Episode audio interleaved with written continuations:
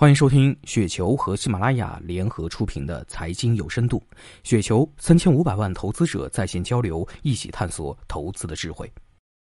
听众朋友们，大家好，我是主播小璐。那今天呢，给大家分享的这篇稿件的名字叫做《投资一年甚至两三年有一个好主意即可》，来自于苗乡同寨多姿多彩。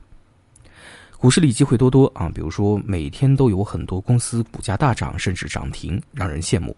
比如说市场热点切换，每隔一段时间总有一两个行业独领风骚，持续上涨，让人眼红。确实，股市里面呢机会多多，所以我们很容易被诱惑。在这个喧嚣热闹、此涨彼伏、机会多多的股市里，我们不断有投资的主意从脑中冒出来，似乎只要买入就能够很快赚到钱。然而，股市里陷阱呢更多。比如说，看好的高成长公司突然失去了成长性，杀业绩、杀估值，股价大幅下跌；比如说，认为可以困境反转的低估值公司再跑利空，低估了还可以再低估，股价继续大涨。股市里机会多多，股市里陷阱更多。如果我们轻易被诱惑，轻率的投资就很容易陷入陷阱，不仅赚不到钱，反而还会亏损。股市投资一定不能轻率，一定要很慎重。投资决策宁慢勿快，宁少勿多。对此，巴菲特有一个著名的卡片打孔理论。一九九二年伯克希尔公司年会上，巴菲特回答公司股东的提问时说道：“在与商学院的学生交流的时候，我总是说，当他们离开学校的时候，可以做一张印有二十个圆圈的卡片。每当他们做出一个投资决策的时候，就在上面打一个孔。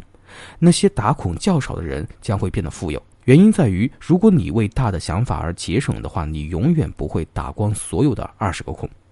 我以前对这个卡片打孔理论没什么感受啊。不过，二零零九年结缘格力之后，投资决策不自觉地按照卡片打孔理论的标准去执行，事后发现效果好到惊人。自二零零九年以来，我的主要投资决策大概是这样子的：二零零九年买入格力，持有十年，收获十倍以上的收益。二零一零年买入招商，持有十年，收获四倍的收益；二零一三年买入茅台，持有六年，收获近十倍的收益；二零一五年股灾减仓百分之八十，保住牛市收益；二零一六年买入平安，持有三年，收获两倍多的收益；二零一七年初买入恒大，当年一年四倍；二零一八年减持平安、招商，加仓格力，格力二零一九年大涨百分之九十一。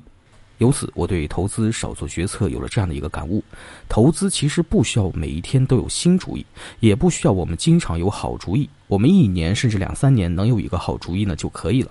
然而，投资有好主意就行了吗？不是的，有好主意并不意味着投资马上就能够赚到钱。相反，很多给我们带来大盈利的投资，往往在初期是亏损的。